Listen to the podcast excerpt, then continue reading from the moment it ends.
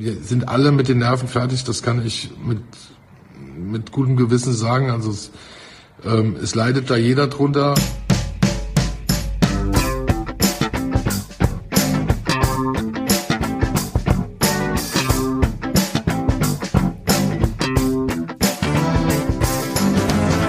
Hallo und herzlich willkommen bei der Medienwoche, dem wöchentlichen Medienpodcast mit mir, Christian Mayer von der Welt und mit Stefan Winterbauer von Media, guten Tag.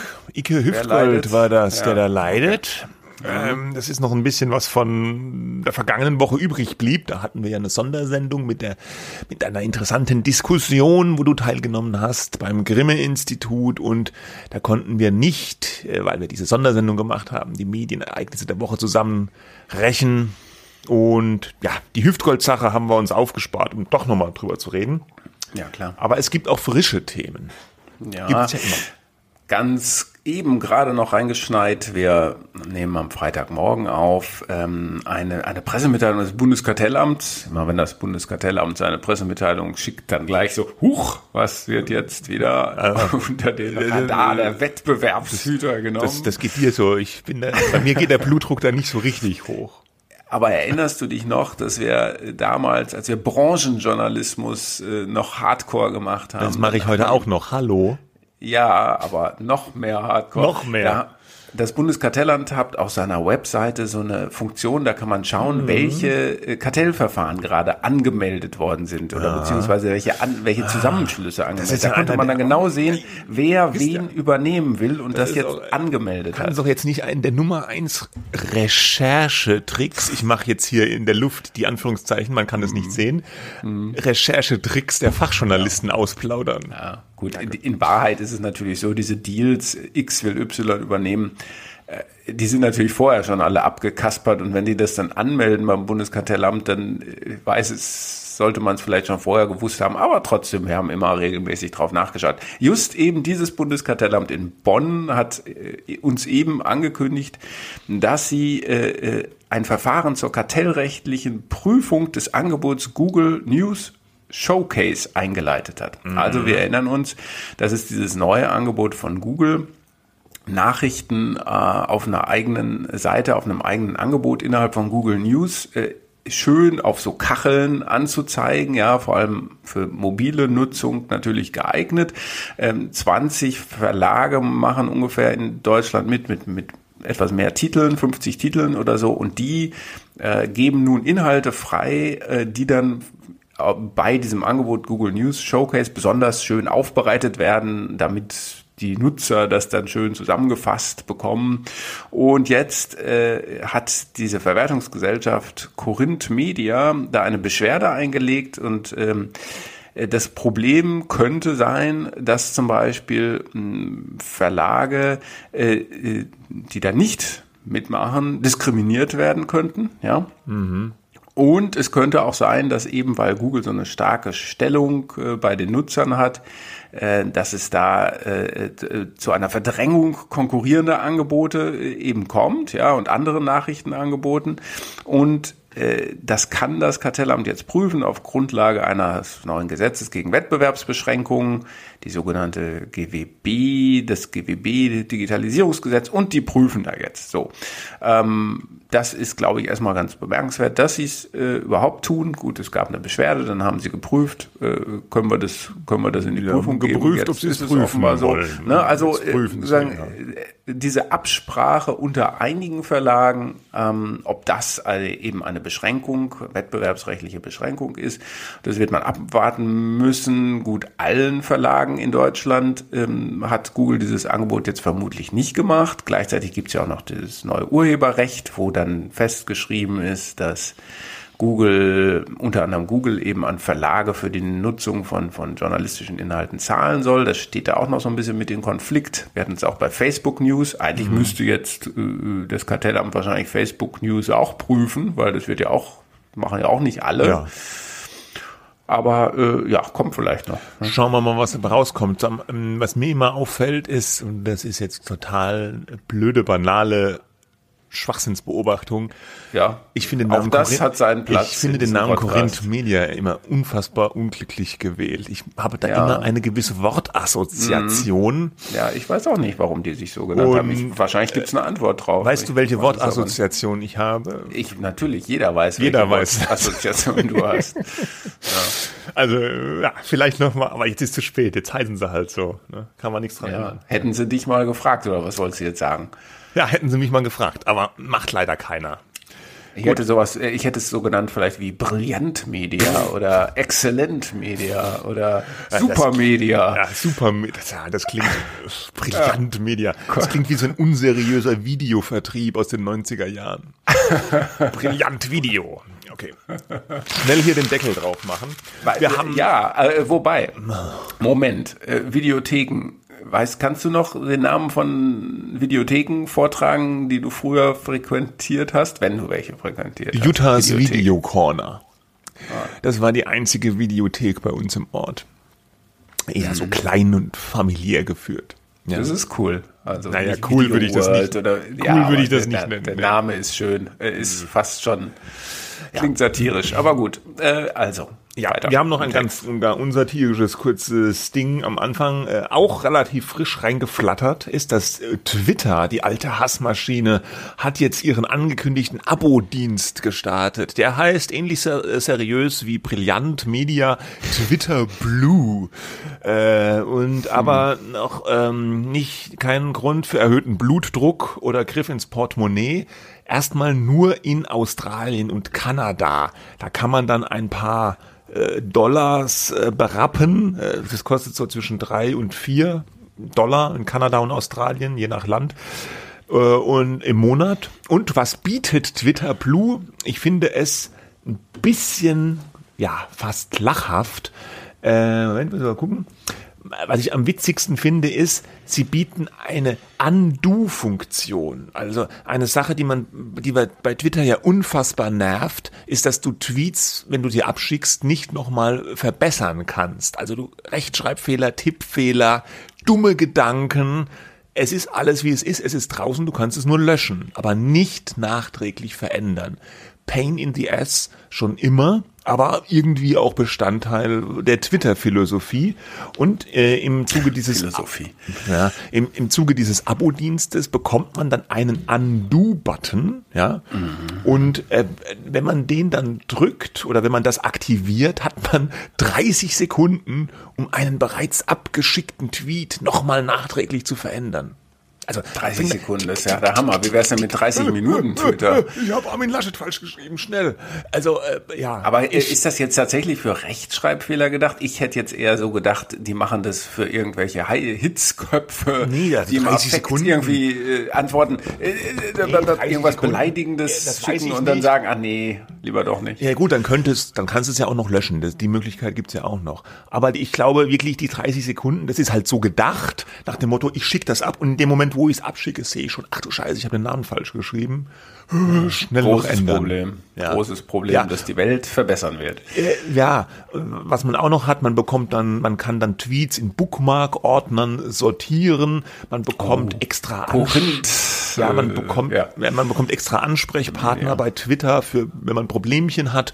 Und ähm, man, man bekommt noch eine Fähigkeit, wo man so Threads, also so zusammenhängende Tweets zu einem bestimmten Thema äh, besser optisch aufbereitet sehen kann.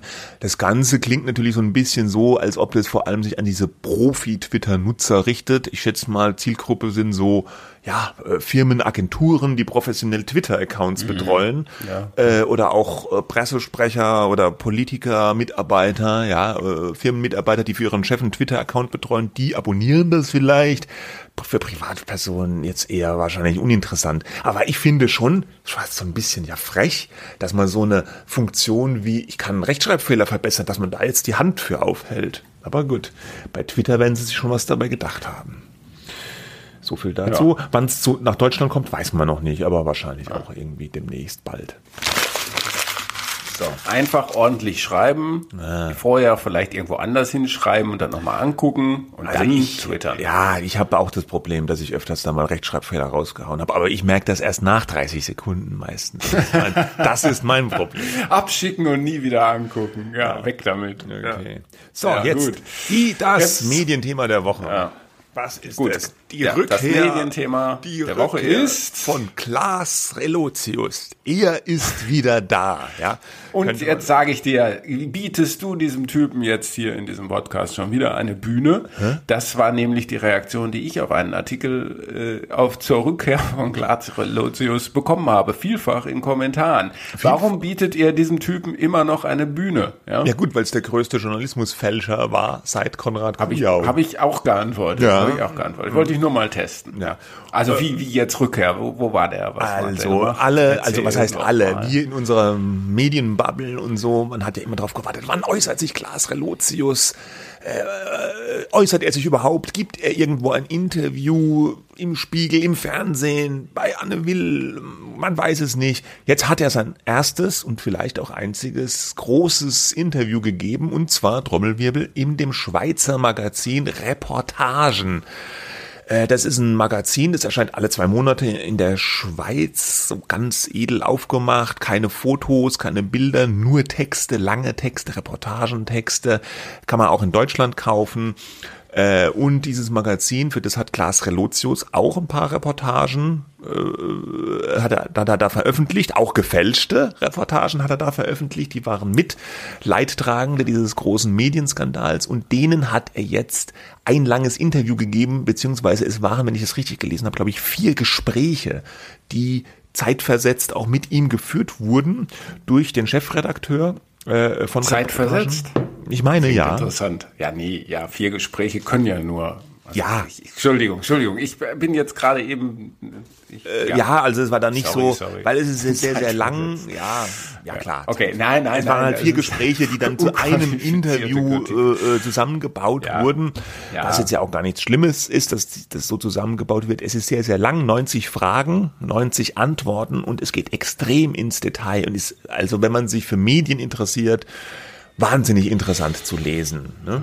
Ja, also äh, richtig. Also er, er hat, sie, sie schreiben auch in so einem Vorspann, sie hätten sich lange auf dieses Interview vorbereitet, die beiden äh, Kollegen, die das geführt haben. Sie haben auch Einblick in die Unterlagen, die ärztlichen Unterlagen äh, bekommen, äh, weil Klaas Relotius ist, war und ist ja offenbar in Behandlung, ja, äh, wegen psychischer Probleme. Da ist ähm, die Rede von Moment. Ähm, hm, hm, hm, Was suchst du? Ich suche ein Zitat. Sie sagen wir Wo, was steht denn da genau? Wir konnten hm? mit den behandelnden Psychiater und Therapeuten sprechen und haben Einsicht in psychiatrische Berichte erhalten. Ja, und genau. wir haben frühere Kollegen von Relotius beim Spiegel kontaktiert. Einige gaben Auskunft. Und sie haben mit dem privaten Umfeld gesprochen, mit Weggefährten, ja. Freunden, ehemaligen Kommilitonen und sie haben ja. unabhängige psychiatrische Experten um Einordnung gebeten. Also ja. sehr aufwendig. Hier in der Frage steht auch noch, laut psychiatrischer Diagnostik erleben sie dissoziative, psychosenahe und auch psychotische Zustände. Ja. Mhm. So. Und diese, ähm, diese also der, der, der macht sich also sozusagen auf dieser Ebene will er sich irgendwie dann äh, ja, will er, will er da einfach zeigen, wie steht's um ihn, indem er das offengelegt hat. Das macht ja auch nicht jeder, der ein Interview gibt. Er muss es ja selbst sagt, Bitte lesen Sie noch mal, ne? genau, ja, hier bitte lesen Sie noch meine Krankenakte vorher. Ja, genau. äh, so, äh, und jetzt fragt sich so ein bisschen, wir reden gleich darüber, was er alles so gesagt hat, ähm, aber das ist, glaube ich, die Frage, die man im Hinterkopf behalten soll. Warum macht er das? Ja. Das ähm, was sagt er denn jetzt erstmal überhaupt? Gut, er sagt halt, dass er äh, äh, stationär in Behandlung war zuerst und jetzt auch noch immer in Behandlung ist. Die genaue Diagnose kann man jetzt nicht rauslesen, aber es geht darum, dass er sozusagen einen übergeordneten Realitätsverlust äh, hat. Er kann Realität und Wirklichkeit nicht mehr so richtig äh, ja, unterscheiden und ähm, er gibt aber auch umfangreiche Schuldeingeständnisse, sagt an mehreren Stellen in dem Interview, das ist alles seine Schuld gewesen. Er kann, er, er kann das nicht schönreden, er bedauert es alles, er kann es auch mit der Krankheit, mit der psychiatrischen Krankheit nicht erklären. Das habe damit auch nichts zu tun, sagt er manch, an manchen Stellen. Irgendwie hat es dann aber doch natürlich irgendwie was damit zu tun, ja. Und für ihn war dieses Schreiben so eine Art Therapie, also dieses viele Schreiben, damit konnte er seine Gedanken sortieren, ordnen und damit umgehen, dass er diese, ja, diese, diese Psychosen, teilweise auch Wahnvorstellungen hat. Er beschreibt es an einigen Stellen im Text auch konkret. Er hatte zum Beispiel die Wahnvorstellung, dass, dass Menschen verschwinden, mit Straßenbahnen abtransportiert werden in Krankenhäuser und dort dann irgendwie verschwinden. Oder an einer anderen Stelle sagt er, ist dann immer in den Wald gegangen, weil er äh, die Vorstellung hatte, dass da ein Störsender irgendwo sein muss, der seine Gedanken kontrolliert. Also das klingt schon, ja, also schon hart. Gut, er sagt es, dass es so ist. Vielleicht ja. steht das auch so in der Akte, ja. wobei natürlich ein ähm, Psychiater, wenn er da in Behandlung ist, das auch erstmal nur registriert. Da geht es ja auch gar nicht äh, darum, erstmal festzustellen, stimmt das alles so, hat er das so erlebt, nimmt er das so wahr. Das ist natürlich jetzt sagen, für uns als Ferndiagnose können wir im Grunde nicht sagen, stimmt es oder stimmt es nicht. Äh, es gibt diese Akten, die Kollegen haben das Einblick gehabt. Das muss man natürlich auch erstmal ernst nehmen und trotzdem äh, kam es mir ein wenig, kommt es mir so ein bisschen vor, das ist meine Wahrnehmung, ja, ich bin kein Arzt, ähm, aber ich bin Journalist und insofern fand ich es also da ist man ja erstmal skeptisch. Ja, das ist jetzt eine, die Geschichte. Äh, er entschuldigt sich natürlich vollumfänglich, hast du gesagt. Er erklärt das, wie das äh, zustande kam. Er sagt aber eben auch auf viele Fragen, er hätte niemals darauf hingeschrieben, der Starschreiber zu werden. Er wollte keine Karriere mhm. machen, darum ging es ihm nie. Das Schreiben war, du hast es gesagt, eine Art Therapie, um die Welt im Griff zu ja, behalten. Ja. Er, er, hat irre Fehler gemacht. Er hat quasi jeden einzelnen Text gefälscht und nicht nur die Mehrzahl seiner Texte. Er hat ganz viele Texte geschrieben, die auch gar nicht so wichtig gewesen wären. Er hat es einfach rausgehauen, was er da geschrieben hat, in irgendwie so einer Art Schreibwahn. In einem Rausch und es. Wäre nicht auf den ja. genau, es wäre nicht auf den Effekt hingeschrieben gewesen. Er wollte damit keine Preise gewinnen und auch beim Spiegel hätte nie jemand von ihm gefordert, dass er jetzt Preise mhm. gewinnen muss. Es sei nur immer um Journalismus gegangen. Es sei nicht darum gegangen, irgendwelche Weltbilder zu bestätigen, wie in dieser, beispielsweise in dieser Amerika-Reportage, wo er in diesem Fergus Falls, in diesem Ort in den USA war, zur, zur, als Donald Trump äh, amtierte und da ein doch jetzt irgendwie natürlich so bestimmte Erwartungshaltungen von Spiegellesern äh, bestätigt hat. Äh, ja, ähm, darum sei es wirklich nie gegangen, sondern nur ums Schreiben und um und und äh, einfach auch in diesen kleinen Texten, mit denen man überhaupt keine Preise hätte gewinnen müssen, hat er viele Fehler eingebaut und dass die nicht aufgefallen seien, äh, sage ich dann jetzt oder das denkt man dann unwillkürlich, ist ja noch äh, unfair, äh, ja, ist einfach noch überraschender eigentlich als es sowieso schon war, weil wir Medienheinis sind ja davon ausgegangen, der hat das gefälscht, vielleicht krankhaft, aus einem krankhaften äh, Anlass, sozusagen, dass, dass es sein Antrieb war, aber eben auch, um eine, so eine Art perfekte Reportage zu schreiben, die eben genau das tut, Erwartungshaltungen bestätigen, äh, auf den Effekt hingeschrieben ist, äh, die, die Preise gewinnen und, und äh, das auch genutzt hat, um seine Karriere voranzubringen. Äh, ja, mhm. so unter anderem hat es ja auch Juan Moreno in seinem Buch tausend Zeilen Lüge über Klaas Relotius äh, geschrieben. Mhm. Da muss man jetzt, finde ich, äh, aber zwei Sachen auseinanderhalten. Einmal die Schilderungen des Klaas Relotius, ja. Das mag so sein, wie er das sagt, dass er das nicht absichtlich geschrieben hat, um Weltbilder zu bestätigen und Preise zu gewinnen, sondern weil es sozusagen für ihn eine Therapie war, ein rauschhafter Schreibzustand. Äh, das Ergebnis äh, dieser rauschhaften Therapieschreibarbeit war dann aber natürlich schon, wie du sagst, auch korrekt, dass Weltbilder bestätigt wurden und Preise gewonnen wurden und er damit gleichsam automatisch natürlich auch Karriere gemacht hat im Journalismusbetrieb.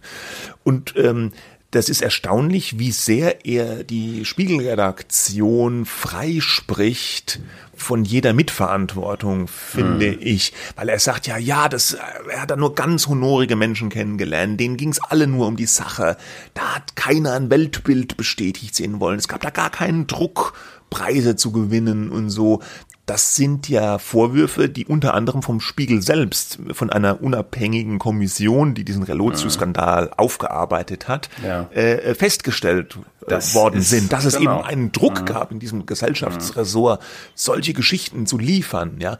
Und das sagt er widerspricht er damit eigentlich auch dem ja. Kommissionsbericht. Genau, er, wider, er widerspricht mhm. damit dem Kommissionsbericht und vielleicht hat es für ihn persönlich, hat er das vielleicht so wahrgenommen, ja, aber ich kann es mir nicht vorstellen, dass es objektiv so war. Also ich kenne jetzt auch ein paar Leute, die in so Redaktionen arbeiten, die schon Preise gewonnen haben, ja, und da hat sich mir schon auch immer der Eindruck sehr stark vermittelt, dass man da schon auf Preise schaut, dass das eine Währung ist für solche Redaktionen, dass man Journalistenpreise gewinnt. Und, und umgekehrt kommt es mir zumindest fragwürdig vor, dass jemand quasi rauschhaft schreibt und es sei nicht auf den Effekt hingeschrieben und nicht sozusagen eine dramaturgische, ähm, dass da eine Dra dramaturgische Choreografie irgendwie ist, die, die, die so bestimmten Erwartungshaltungen folgt, kann ich mir schwer vorstellen, dass sowas in so einem automatischen Schreibprozess, den man selber fast also gar nicht kontrolliert, ähm, dass sowas äh, dann entstehen ja, kann. Und wenn es so ist, ja. Äh, warum sind dann die Fehler eben nicht aufgefallen? Also diese Reinwaschung des Spiegel, die du gerade benannt hast, steht ja ein bisschen im Widerspruch zu dieser Aussage, ich habe unglaubliche Fehler da eingebaut. Äh, das hätte jederzeit auffliegen können, mhm. aber warum dann nicht? Genau. Also das ist ein ganz starker Eindruck, der sich beim Lesen des Interviews einstellt, bei mir auch. Er beschreibt es ja so nach dem Motto, das hätte jedem Idioten sofort auffallen müssen, dass da alles falsch ist. Ja, da hat ja gar nichts gestimmt, ja. Äh, auch bei den kleinen Texten, alles war erfunden und so. Und wenn man das so für bare Münze nimmt, wie das da jetzt da steht, dann wäre das ja ein absolutes Vernichtungsurteil jetzt für die Spiegeldokumentation und auch für seine Ressortleiter und und, und einerseits kommt dieser vernichtende Eindruck, also ähm, rüber, andererseits sagt er dann, ja, aber die beim Spiegel konnten gar nichts dafür. Hm. Aber was er dann sagt, ist natürlich eigentlich ohne dass er es explizit benennt, ein wahnsinniger Vorwurf an den Spiegel. Ja, klar. Er sagt einerseits, ja, die haben das alles nicht gemerkt. Ähm, ähm, äh, dabei war das alles voller Fehler und dann sagt er im nächsten nächsten Frage so, ja, aber die konnten ja gar nichts dafür. Das war alles völlig in Ordnung da. Das ist ja. ein, ein, ein Widerspruch, ne? Ja. Und äh, das ganze Interview ist natürlich wie die ganze Person Klaas Relotius voller Widersprüche. Und das ist natürlich auch eine ich kann nicht sagen, es, es kann eine Masche sein, es kann keine Masche sein. Das ist halt bei einer psychischen Erkrankung einfach so, dass es nicht greifbar ist. Wenn er dann die, die, die Interviewer konfrontieren ihn ja auch dann damit und sagen, ja, das kann man jetzt aber so nicht glauben oder äh, das können wir jetzt so nicht nachvollziehen und sehen Sie nicht, dass das total widersprüchlich ist. Und dann sagt er, an mehreren Stellen einfach immer, ja, natürlich ist das widersprüchlich. Ich kann da auch keine Erklärung anbieten. Ja, in Klammern, so nicht ausgesprochen, bin ja psychisch krank, ja. Und da kann man dann nicht weiter, was will man dann dazu noch sagen? Ja? Ja. Da muss man dann sagen, okay, äh, müssen wir so akzeptieren oder auch nicht, äh, ähm, äh, müssen wir so abhaken. Und ich glaube, dass dieser Grundwiderspruch ist, ich habe hier eine Stelle rausgesucht, das sagen die Interviewer, um Realitätsverlust geht es in einem wesentlichen Teil ihrer psychiatrischen Aufarbeitung. Im Kontext eines Fälschungsskandals klingt das nach einer zu einfachen Erklärung. Also die Interviewer sprechen das selbst an. Ne? Jetzt so Realitätsverlust, psychiatrische Aufarbeitung, das ist alles, das soll alles sein, ja, klingt zu einfach. Und dann sagt Relotius, es gibt keine einfache Erklärung und auch keine Rechtfertigung. Achtung jetzt, es gibt keine notwendige Verbindung zwischen einer psychischen Störung und dem Schreiben der Unwahrheit in einem Nachrichtenmagazin, sagt Klaas Relotius. Hm. Aber alles, was er sonst erzählt, ist ja genau die ist ja genau, dass er eine Verbindung herstellt. Das ganze Interview ist eine riesige Verbindung zwischen seiner Fälschungstätigkeit und seiner psychiatrischen Erkrankung. Ne? Das ja. ist dieser Grundwiderspruch, der sich einfach nicht auflösen lässt. Ja. ja. Was da äh, dann noch einmal ähm, zur Sprache kommt, ist äh, dieses Buch von Moreno, ja. ich habe es eben erwähnt. Ähm, da sagen dann die Interviewer interessanterweise, die ja auch recherchiert haben vorher, ähm, dass es Vorwürfe gibt, dass es da Fehler in dem Buch gibt, dass da äh, Insiderwissen suggeriert werde, dass in Wirklichkeit eine Farce sei, dass Moreno in dem Buch falsche Dinge behauptet, Zitate gefälscht habe. Selektive Quellen verwendet habe. Das knüpft ja so ein bisschen an an ähm, etwas, was der Medienanwalt von Klaas Relotius, ob er es noch ist, weiß ich nicht, Christian Scherz, im Oktober 2019 bereits in der Zeit angekündigt hat. Man werde jetzt nämlich dieses Buch 1000 Zeilen äh, Lüge über Klaas Relotius ähm, dagegen vorgehen, gegen den Verlag, weil da eben bestimmte Tatsachenbehauptungen falsch seien. Diese Klage ist bis heute nicht eingereicht worden. Ähm, jetzt werden diese Vorwürfe wiederholt, auch äh, Relotius spricht dann in seiner Antwort darauf, dass, ähm, dass er Falschbehauptungen aufgestellt habe, Moreno, er sei in Talkshows aufgetreten und sie habe sich da inszeniert, ja, ähm, und das, das sei ebenso nicht richtig. Ähm, aber diese, diese Vorwürfe bleiben irgendwie so im Raum stehen und es scheint mir jetzt auch nicht so, dass es noch eine Klage geben wird, weil er auch gleichzeitig gesagt hat, er sei ihm ja auch total dankbar gewesen, dem Moreno, weil er habe ja diesen Fall aufgedeckt, ähm, dass ja. Relotius ein Serienlügner ist und ein Falschschreiber ja. und deswegen muss er ihm auch irgendwo dankbar sein. Das ist genau wieder das gleiche Muster, äh, auch in diesem Moreno-Komplex. Einerseits bedankt er sich äh, mehrfach bei Juan Moreno. Er ist ihm dankbar, dass er das aufgedeckt hat und ja, damit keine Ahnung, ja, vielleicht auch eine Last von seinen Schultern genommen hat, wobei er dann ja an mehreren Stellen auch sagt, es war gar keine Last, wie auch immer. Also er bedankt sich bei ihm und keine Vorwürfe und Moreno hat ja alles richtig gemacht. Gleichzeitig werden in dem Interview aber hammerharte Vorwürfe gegen Moreno formuliert.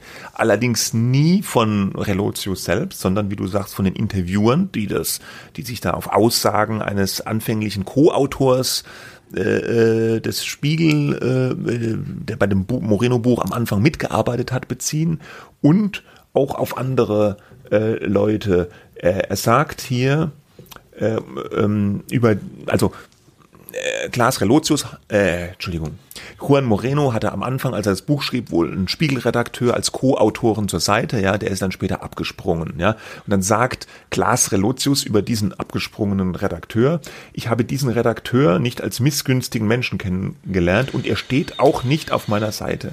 Nachdem das Buch erschienen war, sagte er trotzdem, dass Morenos Auftritte als Wahrheitssucher eine Inszenierung seien. Er gebe eine Recherche vor, die es so nicht gegeben habe. Also die Vorwürfe gegen Moreno werden von nicht benannten Dritten, also werden nicht benannten Dritten zugeschrieben. Ja, I, I, er, Glas Relotius, ist total dankbar, aber andere werfen dem Moreno vor, äh, dass er hier inszeniert hat. Ne? Und er mhm. wirft und durch diese äh, ja, Vorwürfe, die größtenteils Dritten zugeschrieben werden, bleibt am Ende der Eindruck hängen, dass der Moreno in seinem Buch ja praktisch genau das Gleiche gemacht hat. So vielleicht nicht ganz genau. so krass in so vielen Fällen, aber auch in seinem Buch konstruiert hat und es mit der Wahrheit nicht so ganz genau genommen Was hat. ja wiederum der Kernvorwurf damals äh, von, von Christian Scherz, ja. dem Anwalt gewesen ist. Ja. Also apropos, da wird so ein bisschen diese Geschichte weiter transportiert ja. und äh, ja. Apropos mhm. Anwalt, ich habe auch den starken Eindruck gehabt, ich weiß es nicht, es ist nur mein Eindruck, dass dieses Interview auch anwaltlich gegengecheckt wurde vor der Veröffentlichung. So ein Interview wird ja auch immer autorisiert, ja. Und ähm, äh, Klaas Relotius konnte das sicherlich in Ruhe gegenlesen und prüfen, ja. Und ja, es, das ist ja auch bei einem ja Interview ist normal, vollkommen normal, ist vollkommen ja. normal. Aber ich finde schon auffällig, dass es da manche Stellen gibt. Ähm, also er, er sagt ja auch, ja, an manche Sachen kann er sich gar nicht erinnern. Das ist dann so verschwommen. An manches erinnert er sich sehr, sehr detailliert. Das wird im Interview auch zur Sprache gebracht. Und vor allem erinnert sich offenbar äh, detailliert immer an so Sachen, die so einen juristischen Zungenschlag haben, finde ich. Mhm. An einer Seite sagt, auf ein, einmal sagt er zum Beispiel, es gibt drei ehemalige Vorgesetzte, die bestätigen können, dass ich nicht aufgehört hätte und mir die Position vielmehr völlig egal gewesen wäre. Also da geht es darum, dass Moreno den Vorwurf erhoben hat, es sei mir nur darum gegangen, dass er Ressortleiter beim Spiegel wird, ja. Und er führt dann praktisch so Zeugen an, die dann das Gegenteil bestätigen können. Drei ja. Stück, also sehr konkret.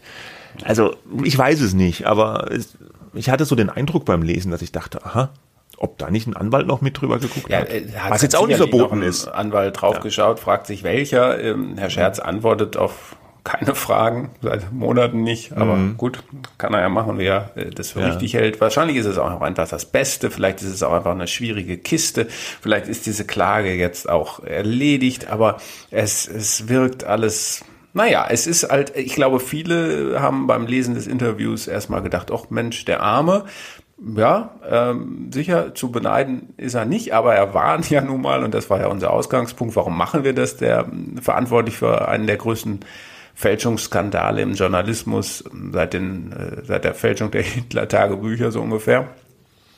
Deswegen machen wir es. Er stellt sich der Verantwortung und gleichzeitig äh, sagt er auch, es habe nie eine Strategie gegeben, was natürlich zentrale Vorwürfe auch an den Spiegel so ein bisschen wieder, wieder wegnimmt ich, I don't buy it. Also ich bin irgendwie nicht, natürlich ne, äh, muss man das, glaube ich, differenziert äh, betrachten. Da gibt's äh, eben diese Untersuchungen und diese ärztlichen Berichte, alles ernst zu nehmen und jeder muss gehört werden. Aber irgendwie sagt mir was, äh, da ist das die volle Wahrheit ist es halt eben auch nicht.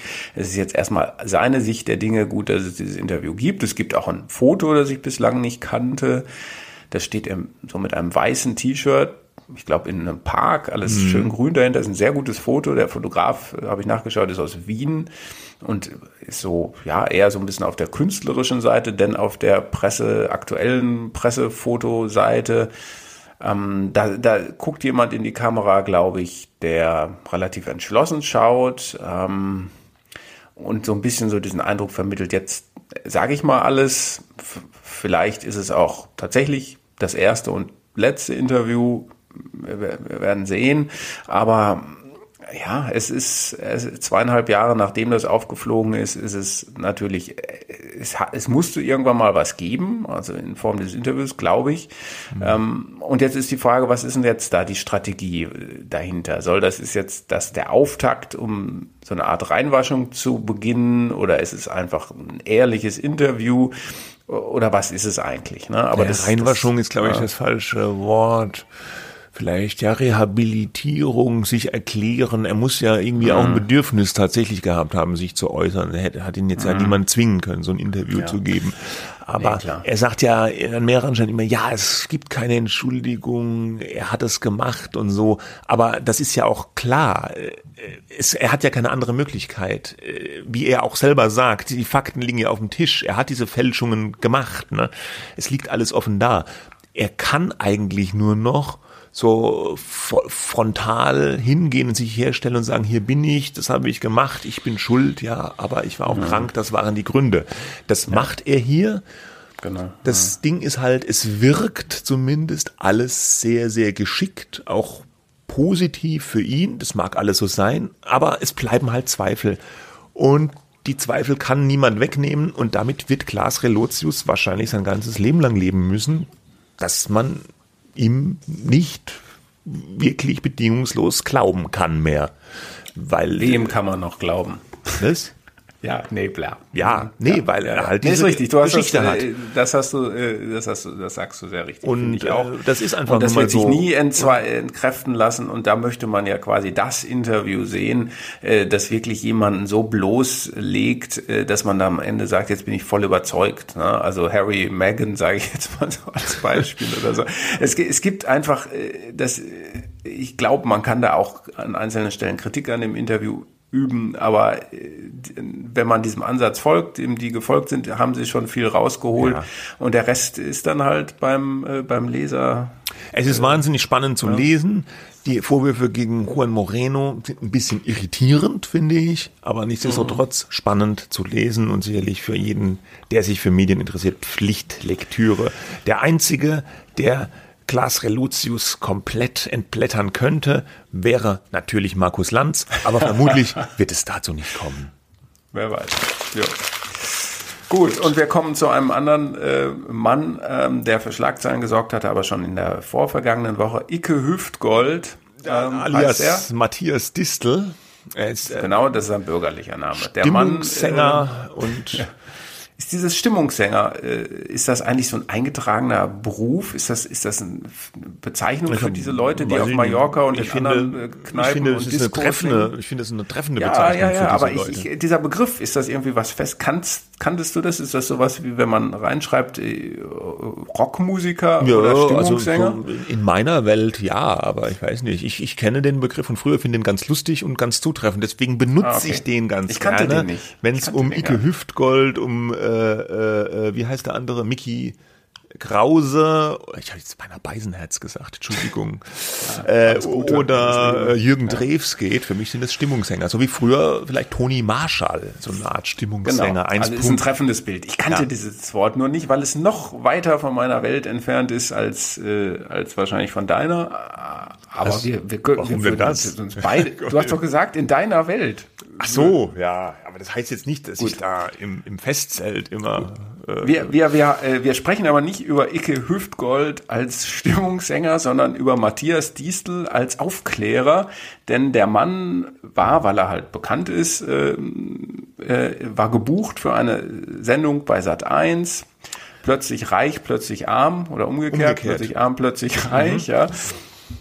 Und das ist so eine Sendung, eine von diesen beliebten Tauschsendungen, die es bei RTL 2 vor allem gibt, aber eben auch bei Sat 1. Äh, eine Person oder eine Familie tauscht für eine Woche mit einer anderen Familie das Leben und die eine Familie ist unglaublich reich, ja, äh, und äh, hat zu Hause ja, zumindest halt nicht. Marmor und, und interessanterweise auch oft so Luxusuhren auf Samtkissen rumliegen.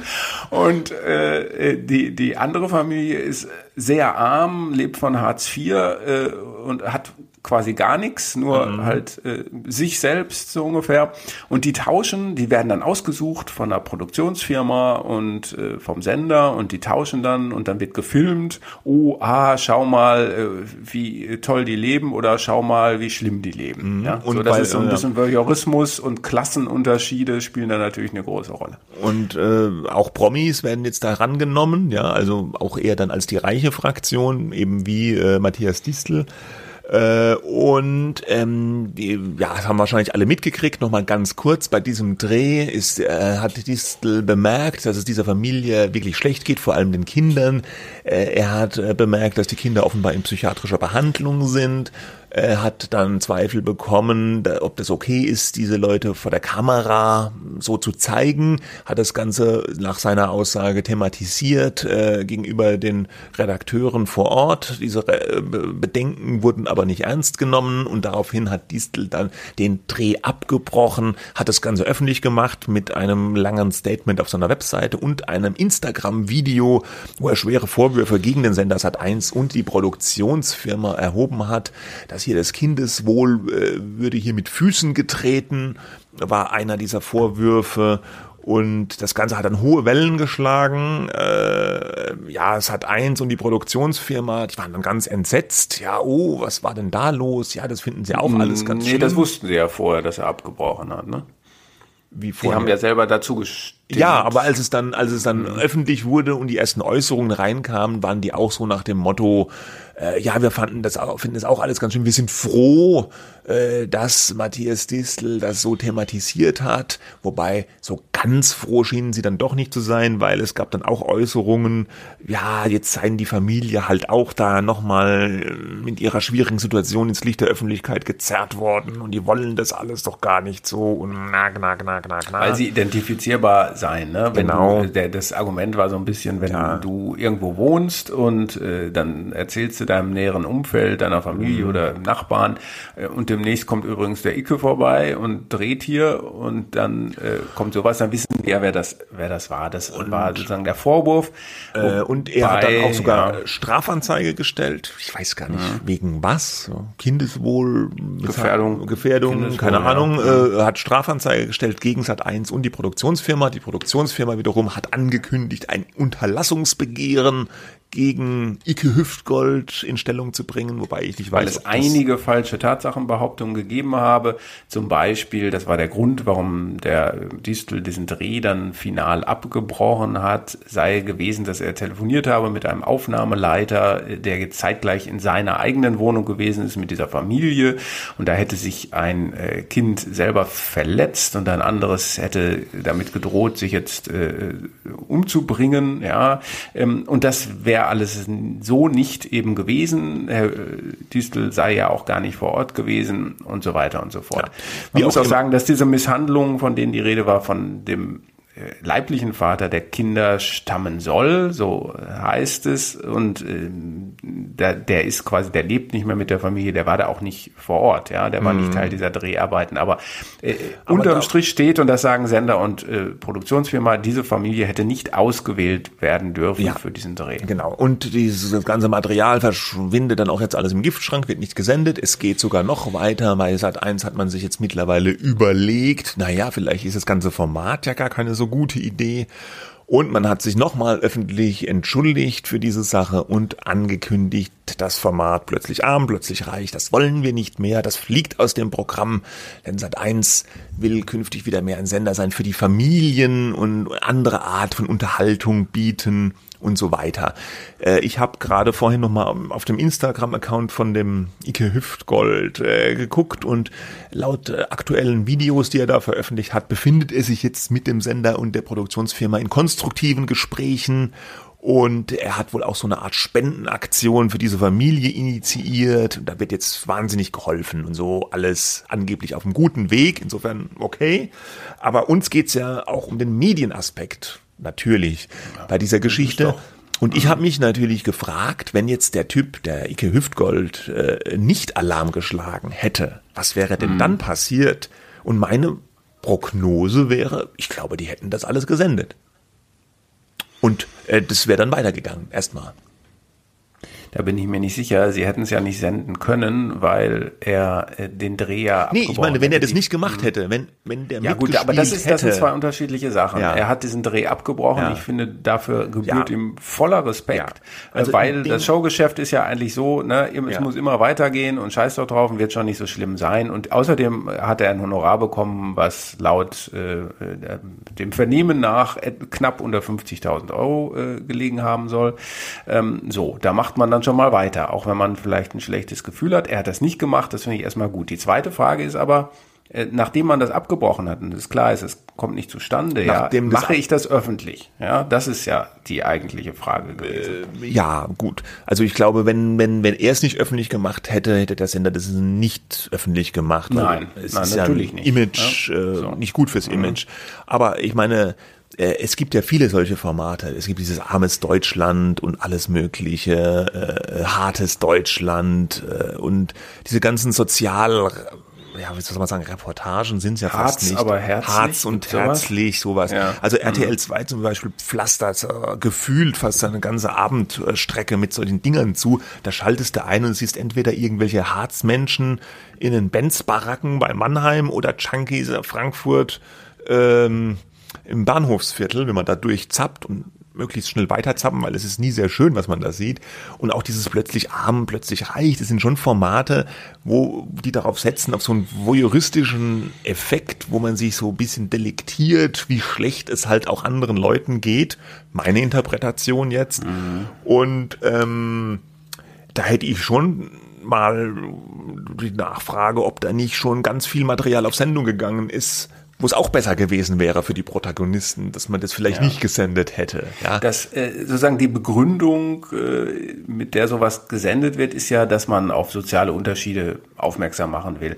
Wie das dann aber gemacht und das ist das ist natürlich okay, ja, die SPD freut sich, äh, aber naja, ne, mehr Gleichheit und ja, ne, gegen soziale Ungerechtigkeit vorgehen ah. oder die Linke oder wer auch immer, ja, das ist alles in Ordnung, aber es wird natürlich umgesetzt, äh, dann muss man sagen, ja, wir müssen das ja so machen, dass es unterhaltend ist, aber es, es schlachtet diese sozialen Unterschiede meiner Meinung nach auch eben sehr aus. Das ist jetzt vielleicht äh, nicht unbedingt auf eine offen diffamierende Art und Weise. Die werden ja, glaube ich, in der Regel dann äh, gut behandelt, ja, man will ja auch eine gute, gute Serie da machen und nicht Leute, die sauertöpfisch in die Kamera schauen. Äh, man will ja mhm. dieses Gefühl offenbar erzeugen, da gibt es diese Dankbarkeit. Die dürfen jetzt eine Woche äh, im, in einem tollen Apartment so, ja. oder in einem Leuchtturm Jetzt plötzlich wohnen. arm, plötzlich reich. Ja, ja genau. Oder bei Frauentausch. Ne, ne? So, aber eigentlich schlachtet es ja äh, soziale Unterschiede äh, aus. Ja. ja, und es geht hier äh, meiner Meinung nach um wirklich einen blanken Voyeurismus bei all diesen Formaten unterschiedlichen Ausprägungen. Und das ist natürlich sowas, was so eine Art Privatfernsehen at its worst, ja, wo es schon früher immer dieses Reality, diese Vorwürfe gegen Reality TV äh, gab es ja schon, ach Gott, weiß Gott, in den 90ern, in den 90er Jahren schon, ja. Und, und ähm, das hat äh, so eine Art Genre, hat sich daraus gebildet, was natürlich quotenmäßig einigermaßen funktioniert, sonst würden es die Sender nicht machen, ja. Aber was natürlich so gesellschaftlich, moralisch fragwürdig ist. Und jetzt ist es natürlich interessant zu gucken, Sat 1 was hier jetzt ja im Fokus stand, ist natürlich ein Sender mit vielen Problemen. Der Sender hat ähm, schon seit zig Jahren sucht er so seinen Platz in der Senderlandschaft, wird mal umpositioniert als Familiensender, dann Mainstream-Sender. Jetzt hatten sie ja sich versucht, so ein bisschen mehr auf die Krawallschiene zu begeben, um damit mehr Aufmerksamkeit zu erzeugen. Wir erinnern uns an den Eklat um Promis unter Palmen, auch so ein ganz übles Trash-Format, wo was abgesetzt werden musste, auch wegen homophoben Entgleisungen eines Teilnehmers, hat sich seit eins dann auch hinterher entschuldigt, obwohl man es vorher hat wissen müssen, wen man sich da einlädt. Jetzt haben sie das äh, plötzlich arm, plötzlich reich abgesetzt, haben sich entschuldigt und auch hier wirkt es so ein bisschen, ja, nachdem das alles aufgeflogen ist, ja, jetzt tut uns halt leid. Ne? Ähm, Im Hintergrund ist es ja so, dass der ähm, äh, frühere, der bisherige Sat1-Chef Kaspar Pflüger, der war in Elternzeit die ganze Zeit und kommt jetzt zurück und hat einen neuen Job. Äh, äh, warum? Ja, kann man drüber spekulieren. Er hat jetzt aber innerhalb der Sendergruppe äh, das Aufgabengebiet gewechselt und stattdessen übernimmt Tata bei Sat1 Daniel Rosemann, bisheriger Chef von Pro7, der macht jetzt beide Sender zusammen und äh, bei Pro7 Sat1 ist es ein äh, eklatantes Gefälle einfach zu beobachten zwischen den beiden Hauptsendern Pro7 und Sat1. Pro7 steht quotenmäßig gut da, hat ein gutes Image, äh, hat zuletzt immer für Aufsehen äh, gesorgt, vor allem durch diese Joko und Klaas Aktion. Die haben jetzt auch gerade wieder Journalistenpreise gewonnen für Männerwelten, für diese Moria Flüchtlingsreportage. Die hatten neulich riesen Hype um diese große Pflegereportage, wo sechs Stunden lang oder acht Stunden lang sogar eine komplette Schicht einer Pflegekraft abgefilmt worden ist, ja total positive Resonanz auf solche Aktionen, haben Aufmerksamkeit bekommen mit den Kanzlerkandidaten-Interviews, jetzt verpflichten Linda Servakis von der Tagesschau. Also bei Pro7, da läuft's und bei Seit 1 muss man sich halt jetzt öfters mal entschuldigen, weil man mal wieder die Menschenwürde mit Füßen getreten hat. Das will natürlich die Gruppe nicht so. Jetzt haben sie deswegen dem Rosemann auch noch die Verantwortung für Sat 1 gegeben. Und ich glaube, auch diese dieses konsequente Abschneiden von dem plötzlich arm, plötzlich reich ist da auch schon der erste Vorbote, äh, dass die jetzt versuchen, seit eins wieder in andere Fahrwasser zu bringen. In welche Fahrwasser das sein wird, weiß man noch nicht. Wieder Familiensender, keine Ahnung. Das müssen sie sich jetzt überlegen. Aber wir werden da künftig, äh, glaube ich, noch mehr Veränderungen bei diesem Sender sehen. Ja. Ich bin mal gespannt. Die haben nämlich jetzt, habe ich gestern in der Bild gelesen, äh, die neue Besetzung von, ach nee, das war RTL, äh, Sommerhaus mhm. der Stars. Ja, weil RTL ist ja, ja, auch. Bei dir, auch bei dir verschwimmt. Bei mir verschwimmt das alles, Sendern. weil äh, äh, das ist ja so ein allgemeiner Trend bei den Privatsendern. Die wollen alle plötzlich so ein bisschen seriöser werden und gesellschaftlich ja, relevanter. Die hängen sich da an den RTL-Zug ja. dran, die das ja schon vorher gesagt genau. haben. RTL will das eben auch. Und äh, da bin ich aber auch mal gespannt, äh, Pro, äh, Promis. Sommerhaus der Stars bei RTL war ja ähm, in der vergangenen Folge auch, wurde das mächtig kritisiert wegen massivem Mobbing äh, on Kamera. Und diesmal haben sie jetzt angekündigt, ja, es wird wieder Sommerhaus der Stars geben, aber diesmal, wer jetzt mobbt, fliegt sofort raus. Habe ich mir auch gedacht, aha, da könnte es aber sehr schnell sehr leer werden in diesem Haus. Also es ist ein bisschen der Ritt auf der Rasierklinge. Äh, man will einerseits die Quote und den Bass von solchen Formaten schon mitnehmen, es darf aber auch nicht zu menschenverachtend werden. Und das ist natürlich bei dem Personal, was man sich da teilweise einkauft, bisweilen schwer zu handeln. sind wir mal gespannt.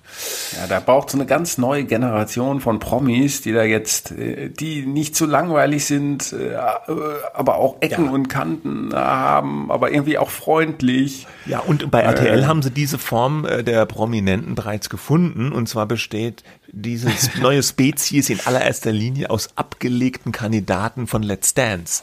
RTL ah, füllt ja. mittlerweile große Pro Programmflächen, ich sage nur Murmelmania, mit früheren äh, Let's Dance-Kandidaten. Hast du das geschaut? Äh, auch nur so immer beim Vorbeisappen bin, bin ich ja mal kurz hängen geblieben. Ähm, naja, aber da wird gemurmelt. Nicht ne? nur Jorge González und der Lambi und die Mozimabuse sind jetzt überall, sondern auch plötzlich die Mockenhaupt und der Handballer und der, äh, die, die eine jetzt ausgeschiedene habe ich auch neulich da erst bei Lola irgendwas, glaube ich, Radiomoderatorin, die gerade bei Let's Dance war, war jetzt auch beim Hummelmania.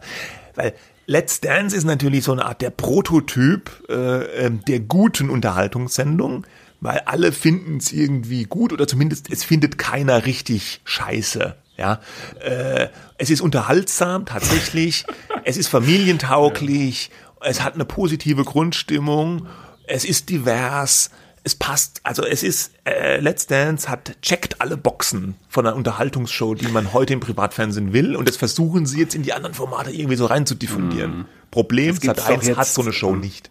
Ja, jetzt brauchen sie, vielleicht bekommen sie dann ja äh, The Masked Dancer. Oh, bitte, ja, das habe ich auch gelesen. Also ja. es gibt ja diese Masked Singer, also wo jemand in der seltsamen Verkleidung, ein Promi im Sack, also in der Verkleidung mhm. äh, singt und am Ende müssen irgendwie eine Jury raten, wer sich da drunter verbirgt und jetzt scheint es irgendwie dieses Nachfolge-Spin-off-Format The Masked Dancer zu geben, wobei ich das ja noch schwieriger finde. Wie soll man denn erkennen, wer da drunter tanzt? Ja, das ist ja wahnsinnig erfolgreich. The Masked Singer. Mein Ding ist es nicht. Ich äh, weiß nicht. Es ist also mir alles viel zu langatmig. Das ist mir der einzige. Das dauert irgendwie drei Stunden und bis man irgendwann mal irgendwen da aus dem Kostüm ja. rausklettern sieht. Es dauert ewig die und Shows, I don't care. Die Shows heutzutage ja. sind generell sowieso zu lange, weil es ist ja, es kostet ja für die Sender nicht viel mehr Geld, ob sie jetzt zwei Stunden mit der Kulisse und dem Personal, was sie da haben, wegsenden oder vier Stunden. Ja. ja. Preis ist mehr oder weniger der gleiche gleiche, also senden wir gleich vier Stunden weg. Wobei, da haben sie ja. ein bisschen auch dazugelernt, zum Beispiel letzte Let's Dance Staffel, die sind ein bisschen kürzer geworden äh, wieder. Mhm. Und am Ende sagt Daniel Hartwig auch immer ganz aufgeregt, schalten Sie nicht ab, es kommt nur ein Spot und danach verkünden wir gleich die Entscheidung. Also die sehen natürlich auch, wie viele Leute dann da äh, kurz vor Schluss abspringen, weil sie einfach zu müde werden oder es nicht mehr aushalten. Ja. ja so Gut. sieht's aus. Ja. Und ich knülle noch. Und ganz am Schluss noch ein Hinweis: Es gibt noch ein Jubiläum in der Medienwelt. Und zwar die Titanic. Die 500. Ausgabe ist da. Also das Satire-Magazin, was immer mal wieder für so Aufsehen sorgt, hat jetzt 500 Hefte schon rausgebracht. Ja, und die Hälfte ist geschafft, war irgendwie die Werbung dafür, ne? Echt? Habe ich gar nicht gesehen. Mhm. Also wollen sie nur 1000 machen? Ist natürlich alles ist nicht ernst. auch wieder nur ein Gag. Ist alles nicht ernst gemeint, genauso wie dass sie mhm. auf dem mhm. Cover so einen Tipp, Vertipper haben. Eine Ausgabe ist da ausgebar, steht da. Ja, ist natürlich auch Absicht. Ich ja, sieht ein bisschen aus wie Focus Money, weil es so gold glänzt, ja. Hm. Großes Jubiläum mit so einem Ehrenkranz und die 500. Ausgabe ist da. Das ist natürlich die Verballhornung anderer ähm, Jubiläumshefte. Die meistens werden ja Jubiläumshefte genutzt, um viel Werbung zu verkaufen. Ne? Also so und so wird 60 oder 70 hm. Jahre alt und, und dann kann man da viel Werbung verkaufen. Aber bei Titanic ist es natürlich nicht so, weil die, die verkaufen generell eh keine Werbung oder so gut wie keine ja. Werbung. Und ich habe mich eigentlich gefreut auf das Heft. Ich war dann so ein bisschen unterwältigt, sagt man, glaube ich, weil letztlich haben sie dann so alte Titanic-Heroen, jedenfalls die, die noch leben, sind ja einige schon gestorben, leider auch, haben sie dann zu einzelnen Covern äh, so ein kleine Anekdötchen erzählen lassen. Das ist mal mehr, mal weniger interessant oder lustig. Aber das war's dann auch schon. Also sonst ist es ein ganz normales Titanic-Heft. Ähm, und ich konnte mich des Eindrucks, als ich diese Anekdötchen gelesen habe, aber nicht erwehren, dass es damals so nach dem Motto, früher war alles besser, ja, dass es da vielleicht doch hier und da ein bisschen äh, gemeiner noch war oder, oder, oder unkorrekter oder wie auch immer. Zum Ausklang für diese Folge hier vielleicht ein kleines Zitat. Das ist die Titanic vom Januar 1992. Auf dem Cover Helmut Kohl, Schlagzeile, Kohl schon wieder 10 Gramm leichter, ist es AIDS? Fand ich schon mal lustig. Und ähm, was ich nicht äh, auf dem Zettel hatte, war, dass es auch die Zeit war, wo Freddie Mercury gestorben ist. Und dann haben sie ein Gedicht veröffentlicht. Hessen nimmt Abschied von Freddie Mercury. Die Titanic veröffentlicht ja auch relativ viele Gedichte. Weil, weiß, wer die nicht regelmäßig liest, weiß man vielleicht gar nicht so, aber das ist tatsächlich auch immer nicht das Schlechteste. Und dieses Gedicht fängt folgendermaßen an. Hessen nimmt Abschied von Freddie Mercury. Mit 45 war schon Schluss, das kam vom vielen Koitus. Der Fred war schwul als wie die Nacht, drum hat er's auch nicht lang gemacht. Und in dem Stil ja. geht es noch drei Strophen weiter. Ich musste lachen. Das, Darf man heute noch über sowas lachen? Ich weiß es nicht, aber ich musste lachen. Ich ja. fand's lustig, ja. Also, wer, wer sich dafür interessiert, kann man am Kiosk kaufen. 500 äh, Jahre Titanic, äh, 500 Jahre, 500 Ausgaben Titanic ist vielleicht auch was für den Sammler. So. Alright. Das war's für Dann diese war's Woche. Das. Ja, ähm, sind wir, wir wie jede uns. Woche stelle ich dir die mhm. Frage, sind wir nächste Woche wieder da? Ich glaube ja. Warum? Du tust immer so, äh, als, als wenn ich jetzt ständig fehlen würde. Obwohl ich dir natürlich danken muss, du hast den Brückentag ja, nicht äh, gnadenlos und schamlos ausgenutzt, äh, wie sicherlich andere deiner äh, ah, absolut, das ja. getan haben. Personal, Personaldecke Arbeitnehmer überhaupt. Extrem dünn bei uns ja, heute. Ne, also in Berlin haben wir keinen Brückentag, denn es gab keinen Feiertag am Donnerstag. Also ich danke dir dafür. Aber dafür habt ihr doch den Frauentag als Feiertag, oder? Haben wir und ich glaube auch da haben wir gesendet. Also ich, ähm, Gnadenlos. ja, äh, wir sind, wir sind wieder da. Ich weiß nichts Gegenteiliges. Wenn wir nicht abgeschaltet werden wegen unzulässiger wegen dem Freddie Mercury Gedicht äh, Gedichte oder anderer unflätiger oder oder Medienanwälte auf uns zukommen, um uns bitte nicht mehr äh, über Klaas Relotius reden ich hab zu extra, lassen. Ich weiß nicht, ob dir das aufgefallen ist. Ich habe extra ganz, ganz oft gesagt, dass das meiner Ansicht und meiner Meinung nach so ist. Ja, schönen. Gruß an ja. Herrn Scherz. Schönen Gruß. Äh, wir sind demnächst wieder da. Bis dahin, äh, Nerven Ciao. behalten, sauber bleiben. Tschüss. Oh, falsche Taste.